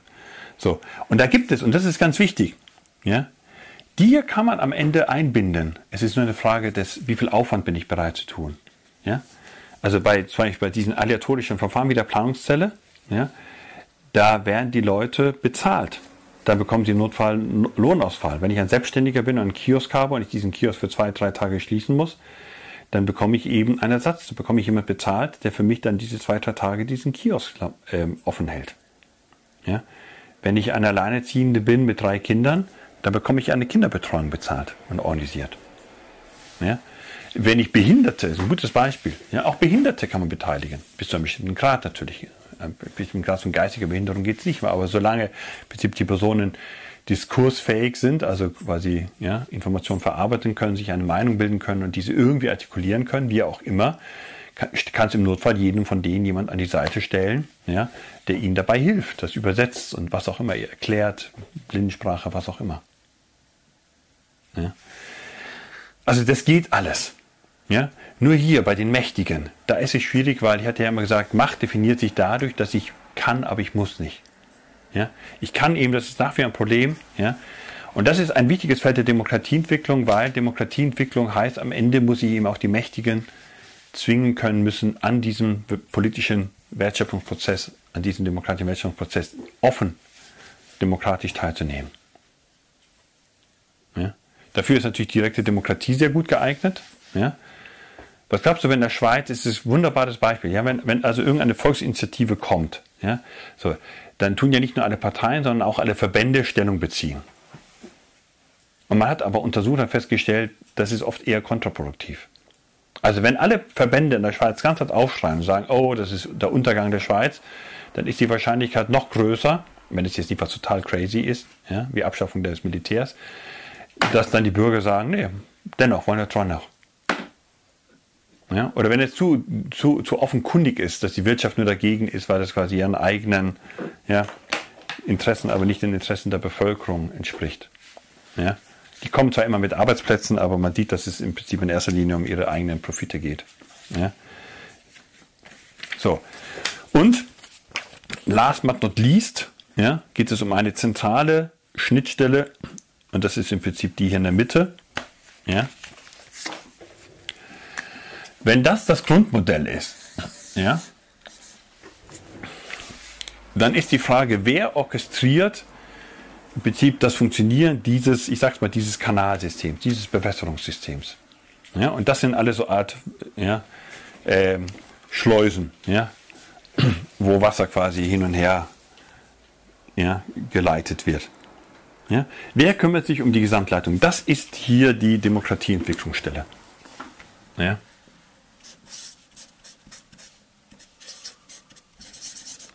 Ja? So. Oder wenn ihr euch erinnert, ich hatte das damals gesagt, das ist sogar eigentlich eine eigene Staatsgewalt, nämlich die Präkaktive. Ja, das ist diejenige, die quasi äh, als Präzeptor sich überlegt, wie diese Lernprozesse gelingen können. Wie, man das, wie kann man das ständig verbessern? Ja? Und die Logik ist relativ einfach. Diese Stelle guckt sich im Prinzip einfach an, wie, wo läuft es und wo stoppt es. Ja? Was passiert denn? Ja? Wie, wie, groß sind die Chancen, dass die verschiedenen Akteure in der Gesellschaft hier Gehör finden? Ja? Entweder über Beteiligungsprozesse oder über Parteien, Medien, Verbände und so weiter und so fort. Ja? Und das wird laufend geguckt. da wird quasi laufend auch die Qualität im gewissen Sinne gemessen. Ja? Und dann entwickelt man eben mit den Akteuren gemeinsam, überlegt man dann, was könnte denn da helfen und bringt diese Vorschläge ein und, und verbessert das und so weiter. Und dann guckt man, wie gut funktionieren die, die Schnittstellen in die Verwaltung, wie gut funktioniert die Schnittstelle in die Politik, wie gut erreicht man auch die Wirkmächtigen. Ja? Wie stark binden wir bei der Umsetzung auch die Leute an, die es direkt betrifft, die auch Ahnung haben, die das vielleicht auch erdulden oder bezahlen müssen. Ja? Wie binden wir ja, auch die Wirkmächtigen in Politik, Wirtschaft, Kultur, Kirchen was ein? Ja, wie unterstützen wir die Gesellschaft dabei, möglichst viel ihrer Probleme selbst zu erkennen und zu lösen? Ja? Und wie erreichen wir die Marginalisierten? Ja? Und ständig guckt man sich an, wie gut dieses, ich sag mal so ein bisschen, dieses Kreislaufsystem funktioniert. So, das ist das Grundmodell. Und in den letzten Jahren sind aber noch weitere Schnittstellen nach außen gekommen. Ja? Und die erste Schnittstelle, die nach außen quasi mehr oder weniger jetzt in Erscheinung tritt, ist die der Digitalisierung. Ja, dass wir feststellen, dass, dass das Bild hier ist so im Prinzip das, was ich hier mit diesen grünen Schatten gemacht habe. Also wir haben, wir haben diese Welt nicht nur real, wir haben diese Welt auch noch digital. Alle diese Prozesse, all diese Schnittstellen können auch digital sein. Die Beteiligung, die Konsultation kann digital sein. Die Kooperation kann digital sein. Stichwort Open Government und so weiter und so fort. Ja? Die Inkorporierung, die Einbindung, ja, Einbeziehung der Wirkmächtigen kann digital erfolgen oder hybrid erfolgen. Ja, das heißt, wir müssen zunehmend quasi das im Prinzip so im, im 3D-Sinne verstehen. Ja? Sagen wir mal hier so 3D. Das soll da, da, darstellen, dass es hier quasi eine Art Tiefendimension gibt, eine Digitalisierungsdimension gibt. Alle die Schnittstellen, das aktivieren alles so. Erstens. Zweitens, ja, wir sind ja, in einem in einem föderalen System. Also wenn das jetzt meinetwegen eine Stadt ist, wenn das das Modell ist, ja, das Demokratiemodell, der Wertschöpfungsprozess einer Stadt ist, dann steht diese Stadt ja nicht alleine da, sondern es gibt Umlandkommunen, die nehmen wir mal an, wenn es eine Metropole ist, deutlich kleiner sind. Da pendeln die Leute zwar nicht zum Arbeiten rein, wohnen aber draußen, zahlen dort ihre Steuern, ja, nehmen aber quasi meine Leistungen, meine Schulen, mein Theater und was auch immer in, in, in Anspruch. Ja. So, also bei mir äh, verursachen sie Kosten, aber quasi keinen Gewinn. Ja. Also das heißt, wie mache ich da einen Regionalverband, ja, dass da quasi Ausgleichszahlungen, vielleicht ist noch ein anderes Bundesland, Bremen ist ein gutes Beispiel. Ja. Bremen ist ein Bundesland, drumherum ist Niedersachsen. Ja, die Leute zahlen Steuern, Einkommensteuer in Niedersachsen, ja, schicken aber ihre Kinder nach Bremen in die Schule, aufs Gymnasium. Ja, gehen da einkaufen, was auch. Ein bisschen Geld lassen die da, aber in erster Linie verursachen sie Kosten. Ja, so. Und dann muss dann quasi Bremen einen Staatsvertrag machen, ja, äh, mit Niedersachsen, ja, über irgendwelche Ausgleichszahlungen oder mit den Umlandgemeinden. Ja. Also man hat aber natürlich auch vertikal, nicht nur horizontal, ja, sondern man hat auch noch vertikal, man hat eben den Bund, Europa und so weiter und so fort. Ja, so. Also das heißt, es braucht auch Schnittstellen im Prinzip, mal sagen, dieser Art. Ja, zum Beispiel Bundesländer haben Verbindungsbüros in Brüssel, haben so eine Art Botschaften. Ja, machen quasi ihren eigenen Lobbyismus dort ja, und so weiter und so fort. Ja, aber das ist ein riesiges Thema, das ganze Thema des Föderalismus. Und das war hier das, wo wir vorhin überlegt haben, was kann das sein. Ich habe das mal Taxieren genannt, aber hier geht es um, um Nachhaltigkeit. Ja? Also, ja, die Zukunft, ja. Eigentlich geht es um Zukunftsfolgen. Ja?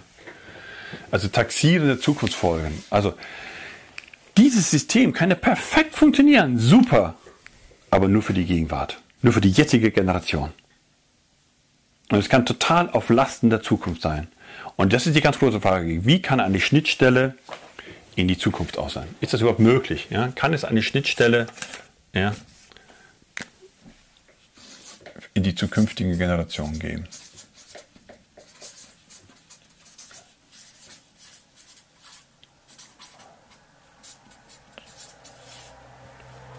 Ja. Ich gesagt, so ein bisschen taxieren. Ja? Vielleicht ist das das Richtige. So abschätzen, bemessen. Es geht darum, wie stark kann ich, aber im Prinzip könnte man auch sagen, inklu, ja, antizipieren wäre vielleicht sogar noch besser. Ich glaube, ich, ich nenne das hier tatsächlich antizipieren. Ja.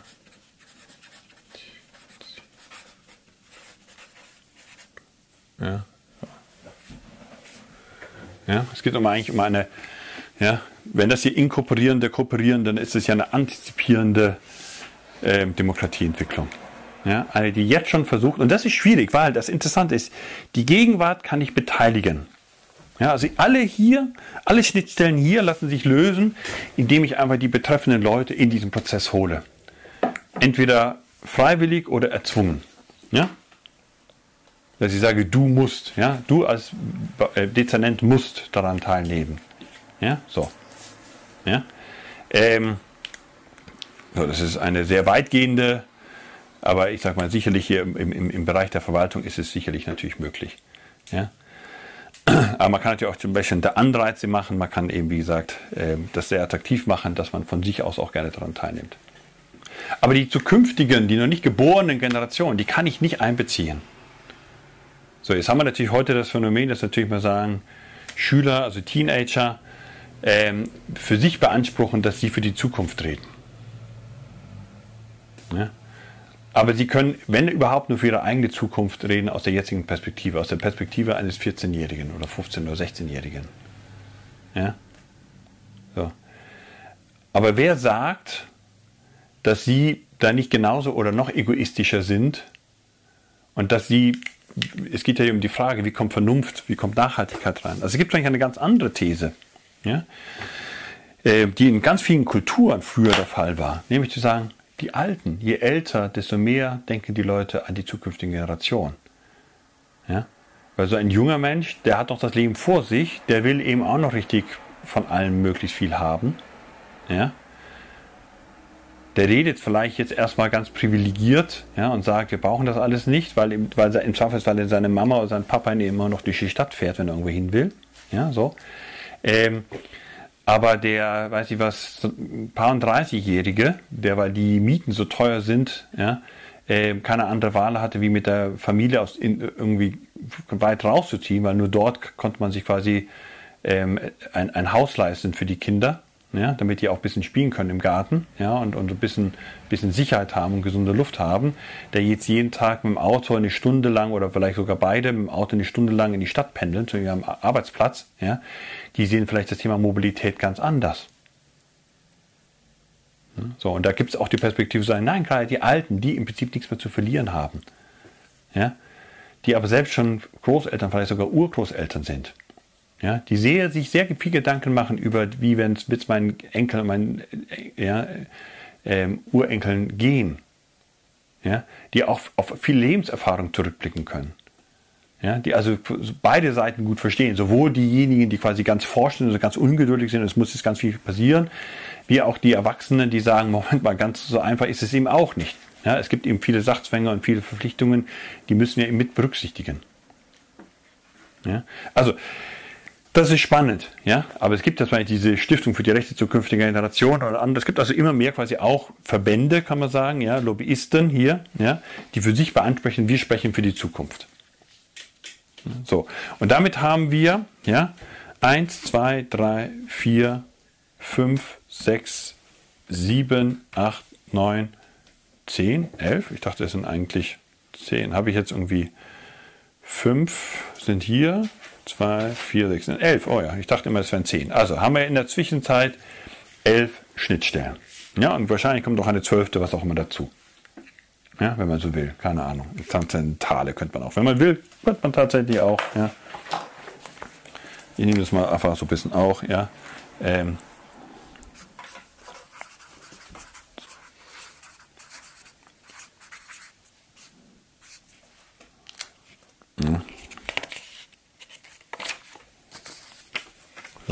nehme ich mal hier unten dazu. Ist ja auch egal, wo man es hinhängt. Ja.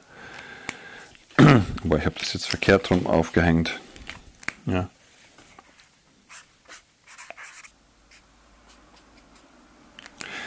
Ich mache das, ich, ich, doch, ich mache das hier. Dann haben wir, äh, also nicht nur, weil wir dann zwölf haben, das ist natürlich eine schöne Zahl, sondern tatsächlich, ich glaube, das ist wichtig. Das entspricht, entspricht auch meiner eigenen Überzeugung. Also wir haben ja auch im Grundgesetz dieses in Verantwortung vor Gott und den Menschen und so weiter und so fort. Ja.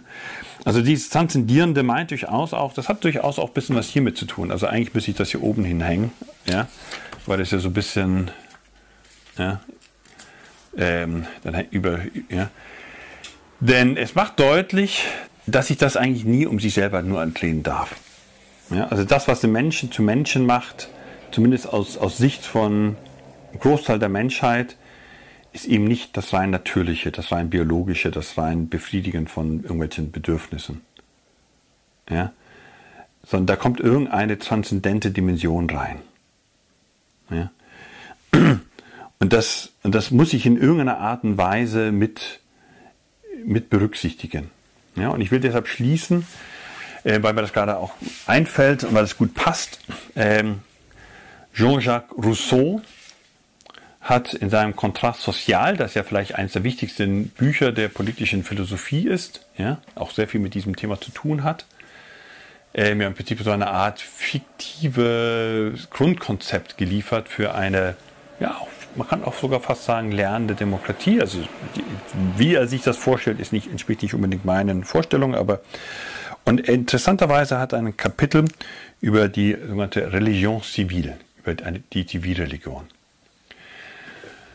Und, und, und er verwendet das ganz interessant, weil er sagt, damit eine Gesellschaft funktioniert, wirklich funktioniert, ja, bei ihm geht es ja sehr stark um diese Gesetzgebung. Ja? Also wie kann es gelingen, dass quasi die Volonté Générale ja, mehr ist als die Volonté de tout. Ja, dass das wirklich sowas wie Vernunft, Weisheit, wirklich Gesetze erlassen werden, die wirklich Betrieb, ich sag mal, genial sind, ja, die gut sind, die weise sind und an die sich auch gehalten wird. Und er kommt auf diese Idee an der Religion civile, ist ein großer Skeptiker gegenüber Kirchen und so weiter und so fort. Das betrachtet er quasi alles nur so als auch als problematische Institution, aber sagt, ähm, eine zentrale Frage ist ja, wieso sollten sich die Leute an das halten, was sie verabschiedet haben und entsprechend auch moralisch korrekt handeln? Ja, ich kann ja irgendwie ganz hohe Steuern wie in Schweden. Ja, ich kann ja einen, einen, einen, einen, sehr ausgeprägten Sozialstaat wünschen, aber wenn es darum geht, dass ich selbst die Steuern zahle, versuche ich, wie es irgendwie geht, ähm, die, sie zu hintergehen. Ja, haben wir, ist ein Problem in vielen Ländern. Die Steuermoral in vielen Ländern ist katastrophal. Ja, so. Und, ähm, und er sagt, naja, nehmen wir mal an, es gibt eine, eine, eine Art Religion, ja, also das Land ist, hat eine Art Religion, das in der ersten Linie darin besteht, dass die Leute äh, daran glauben, dass es ein ewiges Gericht geben wird. Es wird also, es gibt quasi jemanden, der guckt sich die ganze Zeit mein Leben an. Also ist bisschen, meine, er ist ja Calvinist, er kommt aus Genf. Ja. Ähm, Deus Absconditus, das ist ja so dieser strafende, wachende Gott. Ja. Da gibt es einen Gott, der guckt sich ganz genau mein Leben an. Das ist ein ganz strenger Vater, guckt ständig, was ich mache, so ein Lehrmeister. Das merkt er sich alles. Und wenn ich mal tot bin, dann gibt es eben eine große Abrechnung. Ja. Das heißt, ich kann zwar vielleicht mein Finanzamt bescheißen, ja, ich kann quasi meine, meine Mitbürger bescheißen, aber Gott kann ich nicht bescheißen. So. Und je stärker dieser Glaube an das Gericht ist, umso höher ist die Wahrscheinlichkeit, dass die Leute auch jetzt in Diesseits schon sich an die Gesetze halten werden. Die sie eigentlich ja selbst auch gemacht haben. Ja? Das ist so ein Beispiel dafür, dass es Sinn machen kann, ja, ähm, und wir haben ja auch, ist immer das große Fragezeichen des Gottesbezuges im Grundgesetz. Ja, ein ganz großes Thema in der europäischen Verfassung ist es ja, gut, die Verfassung ist ja auch äh, quasi durchgefallen. Ja, ähm, ich glaube, die Niederländer und die Franzosen haben da ja quasi dagegen gestimmt. Ja, aber ein Grund war auch sicherlich, dass es umstritten war, soll da jetzt Gottesbezug rein oder nicht? Weil zumindest für religiöse Menschen ist es im Prinzip ein, ein, ein Unding, ein Gemeinwesen, ohne Ehrfurcht vor Gott zu entwerfen. Ja, für ich sage mal, Säkulare ist es zum Teil natürlich auch ein Unding zu sagen, das hat nichts damit zu tun. Ja, was hier passiert in diesem System hat nichts mit irgendwas Transzendentalem zu tun. Ja. Aber da könnte man auch sagen, hier, wenn es hier, wenn ihr euch so viel Sorgen um die Zukunft macht, dann macht euch da auch so Sorgen, weil das ist auch transzendent übrigens, ja. Religionssoziologisch ist auch transzendent. Die Zukunft ist transzendent. Ne? Ähm, aber das Jenseits oder was auch immer ist auch transzendent. Wir haben im Grundgesetz bewusst, auch natürlich so ein bisschen basierend auf einer Erfahrung des Dritten Reiches, also diesen Populismusvorwurf, dass man gesagt hat, dass die Weimarer Republik ist zu, zugrunde gegangen aufgrund des Populismus. Da hatten wir ja auch so ein bisschen direkte Demokratie in der Weimarer Republik. Und deshalb brauchen wir im Prinzip diesen Puffer. Wir brauchen mehr oder weniger hier so eine Art Graben, um zu verhindern, dass irgendwelche Stimmungen so, ja, zum Beispiel kreuziget ihn, also so dieses, der Totschlagargument kam ja gestern auch so dieses, ja, irgendwie Kinderschänder hat sich an 50 Kindern vergriffen und dann gibt es gleich die Stimmung in der Bildzeitung, wo auch überall Todesstrafe. Ja, so, und da hat man eben die Angst, wenn man dann direkte Demokratie hat, dann schlägt das hier quasi durch, dann ist keine Sicherung eingebaut und dann hat man sofort hier ja, quasi ja, die Todesstrafe eingeführt. Ja, und deshalb ist so das Hauptargument, brauchen wir diesen, diese Kluft, diesen Graben, ja, ähm, so dass eben mehr oder weniger die Sachen mit Zeitverzögerung und gefiltert ja, durch intermediäre Institutionen, Medien, Verbände, Parteien über viele verschiedene Ebenen hinweg, ja, zeitverzögert kommt das dann quasi mehr oder weniger in, in einem repräsentativen, also die hier oben, die sind faktisch dann der Souverän, weil der Souverän hier unten hat ja seine Stimme abgegeben, ja. Und da sitzen dann eben kluge, weise Leute, die beratschlagen sich vernünftig und so weiter und so fort. Und da gibt es noch ein Verfassungsgericht, das guckt auch genau drauf und verhindert, dass sie da irgendwie auch zu populistisch werden und so weiter und so fort. Das ist dieses, dieses Bild, ja. Und ich greife ganz bewusst dieses Bild auf. Ja, also ich sage jetzt nicht, weil das Schweizer Modell wäre im Prinzip, da ist diese Kluft die, weg. Ja, diese, in, Im Schweizer Modell gehen diese zwei Bereiche ineinander über. Ja. Die Hindernisse sind so gering, ich kann jederzeit relativ einfach, also es gibt, es gibt diese zwei Sektoren, gibt es, aber die zwei Sektoren sind im Bild gesprochen aneinander genäht. Ja. So. Und äh, weil auch das Budget auf kommunaler Ebene, jedes Jahr das Haushalt muss von den Bürgern zugestimmt werden und größere Ausgaben, alles was im Kanton Thurgau 100.000 Franken übersteigt, muss vom Bürger quasi zugestimmt werden und so weiter und so fort. Ja. Und also ich habe gerade ganz bewusst nicht dieses Modell, dieses direktdemokratische Modell hier zugrunde. Ich habe ein repräsentatives Modell zugrunde gelegt. Ja.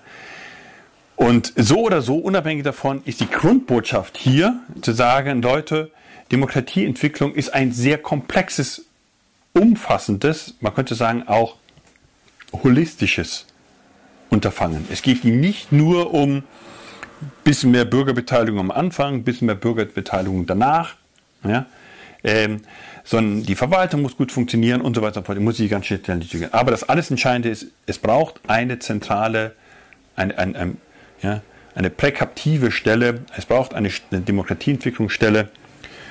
Und ähm, das ist, ähm, und damit will ich schließen, weil ich im Augenblick ja auch diese, ähm, das ist ja eine meiner Thesen, die ich hier quasi in die Enquete-Kommission in, in, in Nordrhein-Westfalen einbringe, dass ich sage, wir müssen ja, dieses Thema der Demokratiepolitik auf die Agenda setzen.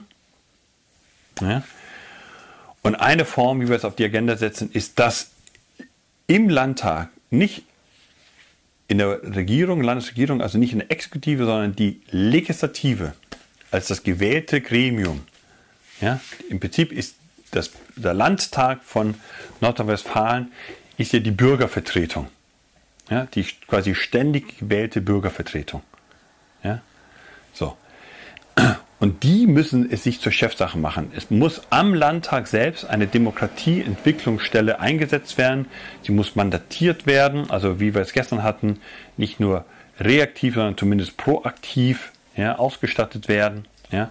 Sie muss Personal haben, sie muss Mittel haben, sie muss ähm, quasi Handlungsvollmachten haben, ja, um zumindest mal anzufangen zu gucken, wie kann das Parlament was braucht das Parlament, damit es besser arbeiten kann? Hieraus, aus diesem Modell, ähm, in diese, das sind ja Prozesse, das sind erst die Prozesse der Demokratieentwicklung. Hier geht es um die Frage eben, wie, mit welchen Verfahren, mit welchen Institutionen ja, erreichen wir zum Beispiel Marginalisierte, ja, zum Beispiel eben äh, muslimische Frauen.